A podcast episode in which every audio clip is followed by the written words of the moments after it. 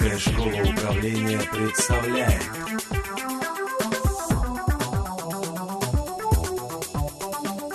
А, Меня зовут Армине, Армине Аршаковна Воронова. А, Я э, психолог-консультант, э, я работаю с различными компаниями и э, являюсь преподавателем, тренером Русской школы управления. Для меня интересно все, что связано именно с развитием, развитием личности, личностный рост и с развитием персонала.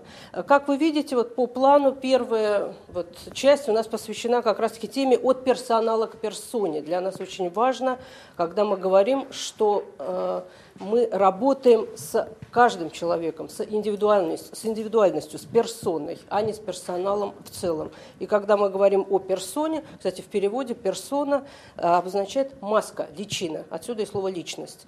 И э, Конечно, на работе каждый из нас представит в какой-то роли. И вот эту роль, деловую роль, мы с вами будем и рассматривать, в зависимости от того, какую роль, какую позицию на своей работе занимает тот или иной человек. Русская школа управления.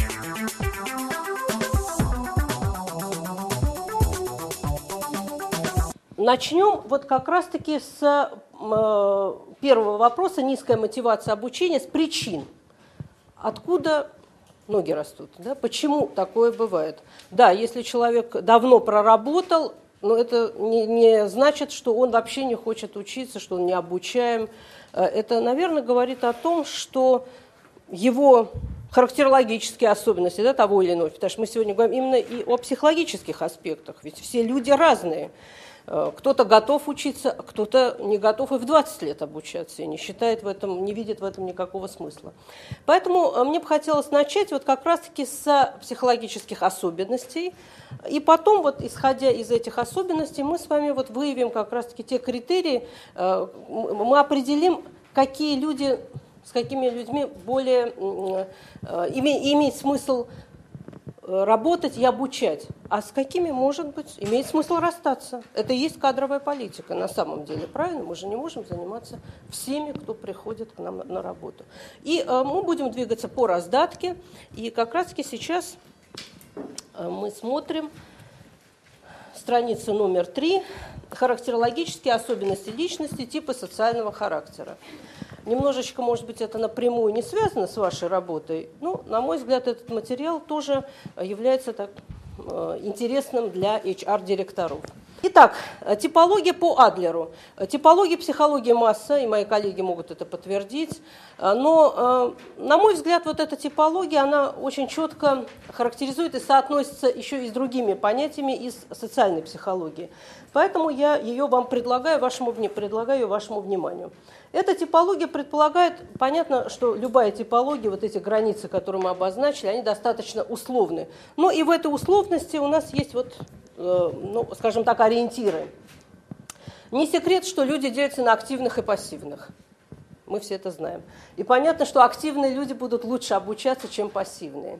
Мы с вами как раз-таки будем рассматривать, э, как подтянуть пассивных, если в этом есть необходимость. И мы с вами будем рассматривать причины этой пассивности.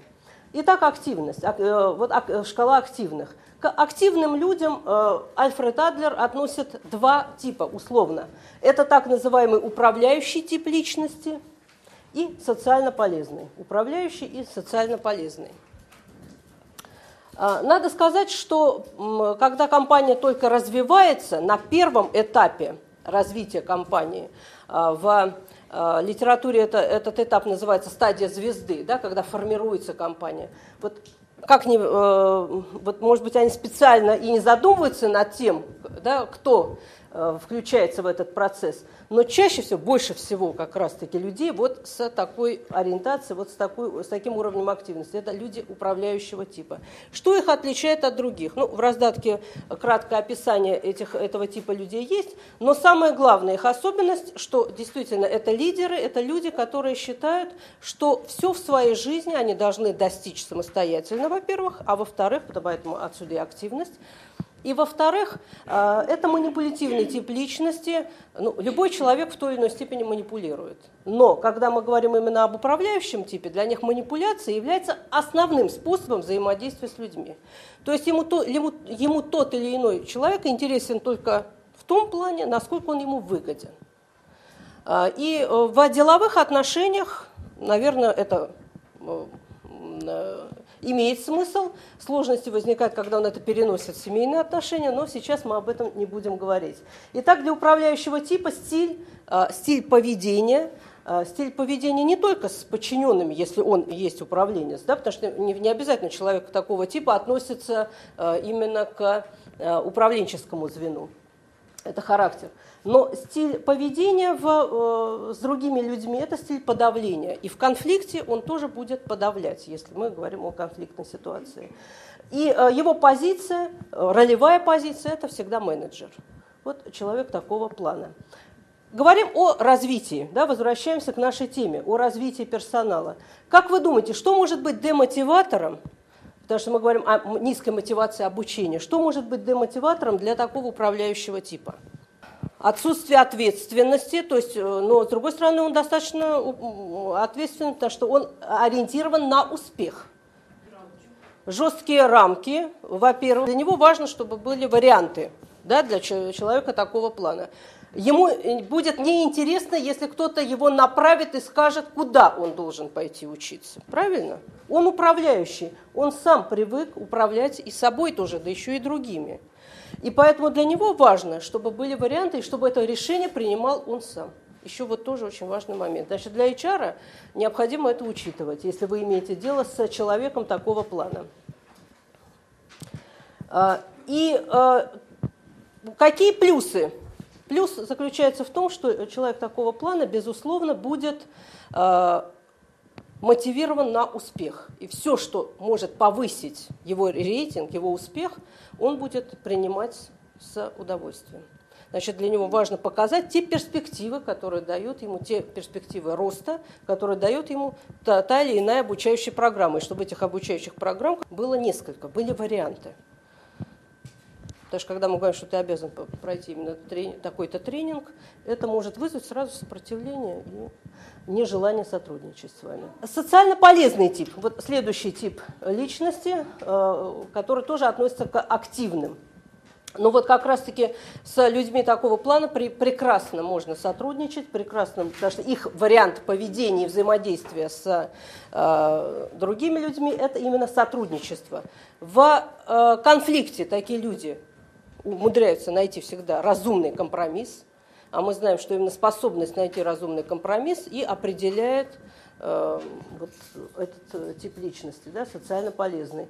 И если говорить об их взаимоотношениях в группе, в команде, то его взаимоотношения, его роль будет командный игрок. Он умеет работать в команде. Если управленец – это э, человек, который только э, старается лидировать, то командный игрок всегда найдет те способы чтобы помочь и другим быть, проявить себя, найти свои ресурсы, раскрыть свой потенциал.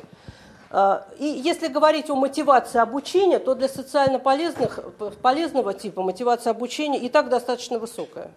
Если в вашей компании есть люди такого плана, да, то вот опору надо делать на них. Ведь очень важно, когда мы говорим о мотивации обучения и вообще о системе э, развития обучения персонала, очень важно говорить о том, что необходимо создавать внутренний пиар в компании. Э, внутренний пиар и, престиж, и подчеркивать престижность развития и обучения. И вот э, с помощью таких э, элементов внутреннего пиара вы, вы подчеркиваете значимость э, и э, обосновываете необходимость обучения. Э, естественно, каждый участник, да, вот особенно если вы можете да, акцент делать именно на социально полезный, каждый участник, прошедший тот или иной курс обучения, он может делиться вот на этом своем внутреннем сайте, если да, он существует, э, теми преимуществами и теми знаниями, которые он получил. Что хорошего, я, что интересного я узнал в той или иной э, обучающей программе, пройдя тот или иной тренинг. Следующий тип пассивных, да, относящихся к пассивным, вот с ними уже работать сложнее. А, Первый – берущий, и второй вариант – избегающий. А, для людей вот этого плана, так называемого пассивного, характерно, если здесь мы говорим о мотивации достижения, стремления к успеху, к достижению, то здесь характерна другая мотивация, которую мы называем, коллеги-психологи мне подскажут, мотивация избегания неудач. То есть у них другой подход. Они, ну, естественно, никому не хочется снижать свою самооценку. Значит, их способ взаимодействия с внешним миром – это избегать неудачи. Тогда чем, меньше, чем ниже моя планка – чем меньше я хочу, чем меньше я хочу достичь, тем ну, больше вероятности, что у меня не будет ошибок, не будет проблем, не будет сложностей в жизни, а следовательно, меня никто не будет трогать. Вот позиция вот таких людей, которые относятся к избегающему типу. Скорее всего, их стратегия поведения в жизни, не только на работе, но и в жизни в целом, это вот как раз вариант избегания неудач.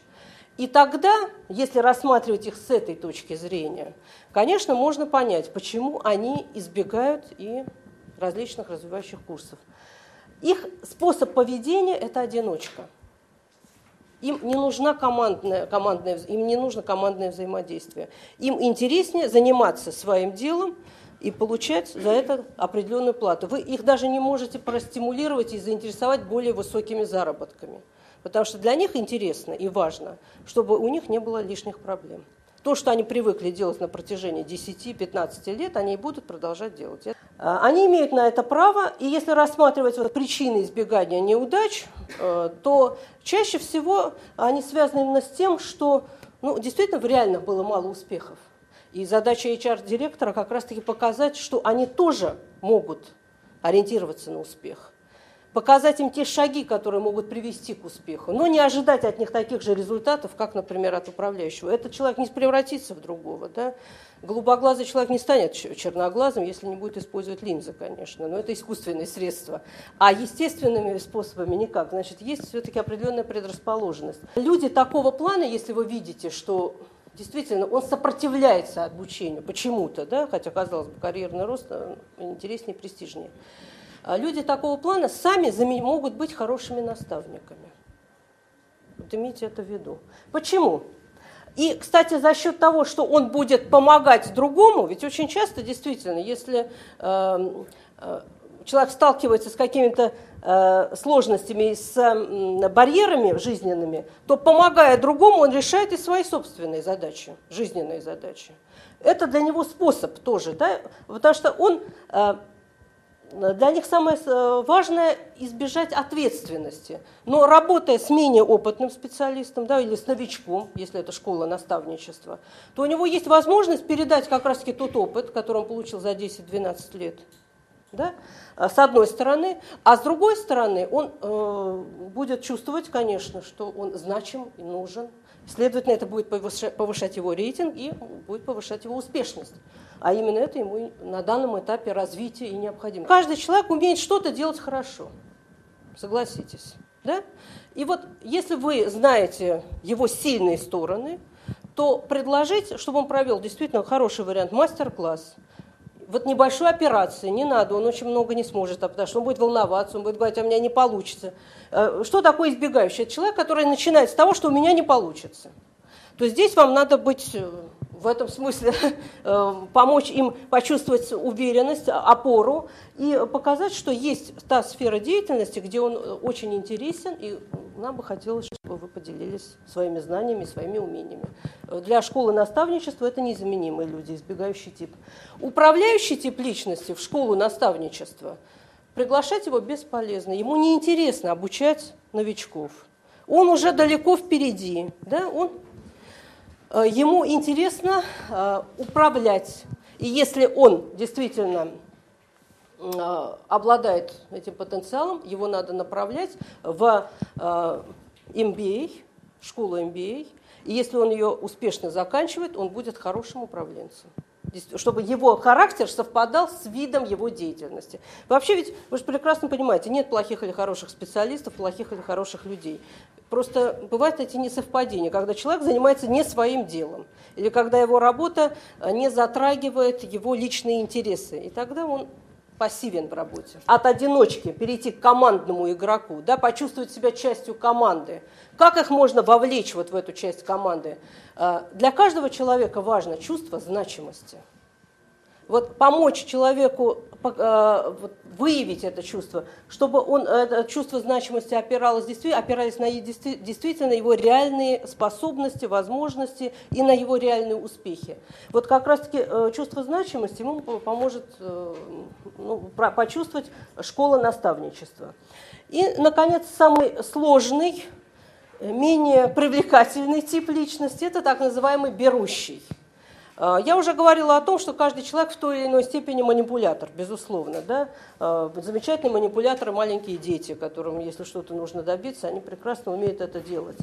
А, так вот, этот берущий тип личности – это люди, которые остаются вот такими манипуляторами на инфантильном уровне, ну и в своем зрелом возрасте. Поэтому на работе они ведут себя таким образом. Они манипулируют, опираясь на то, что они жертвы обстоятельств. Им не повезло, они это не знают. Они, вот покажите, как лучше это сделать. И таким образом, пока другой человек ему показывает, как это надо сделать, есть такие люди.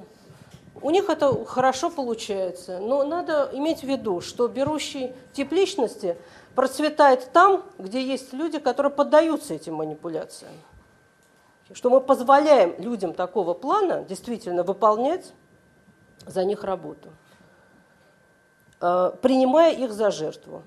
Задача HR в данном случае показать, что ты такой же активный сотрудник, как и все остальные. Мотивация обучения для людей такого плана. На что они могут опираться? Зачем им вообще нужно развиваться, обучаться, идти вперед, если для них вот эта позиция э, я ничего не знаю, я еще неопытный. Они готовы оставаться неопытными 5-6 лет, чтобы за них другие сотрудники выполняли их работу. Они очень часто отлучаются, раньше уходят, позже приходят. У них всегда есть причины, объективные, безусловно, почему они это делают. И, в общем-то, с юридической точки зрения трудно придраться, потому что у них находятся всегда нужные справки и так далее. То есть так просто уволить их бывает достаточно сложно. Какие варианты, если мы говорим вот о низкой мотивации, как можно их мотивировать на обучение и развитие, и вообще нужно ли это делать? Финансово можно мотивировать, да, и если это не работает, да, потому что все остальные приемы, здесь, да, здесь мы можем повышать самооценку, вот, для избегающего повысить его самооценку, показать его значимость. Берущему типу, это он и так знает, что он очень значимый, очень важный. Он э, не будет э, ради этого стараться, скажем так. Поэтому действительно только, наверное, материальная мотивация, если она не работает, то тогда точно так же жестко, да, Э, не э, смотря на все его вот эти позиции жертвы. Э, поэтому, если говорить о мотивации, то вот со всеми типами, наверное, можно работать, кроме берущего, ну, на мой взгляд.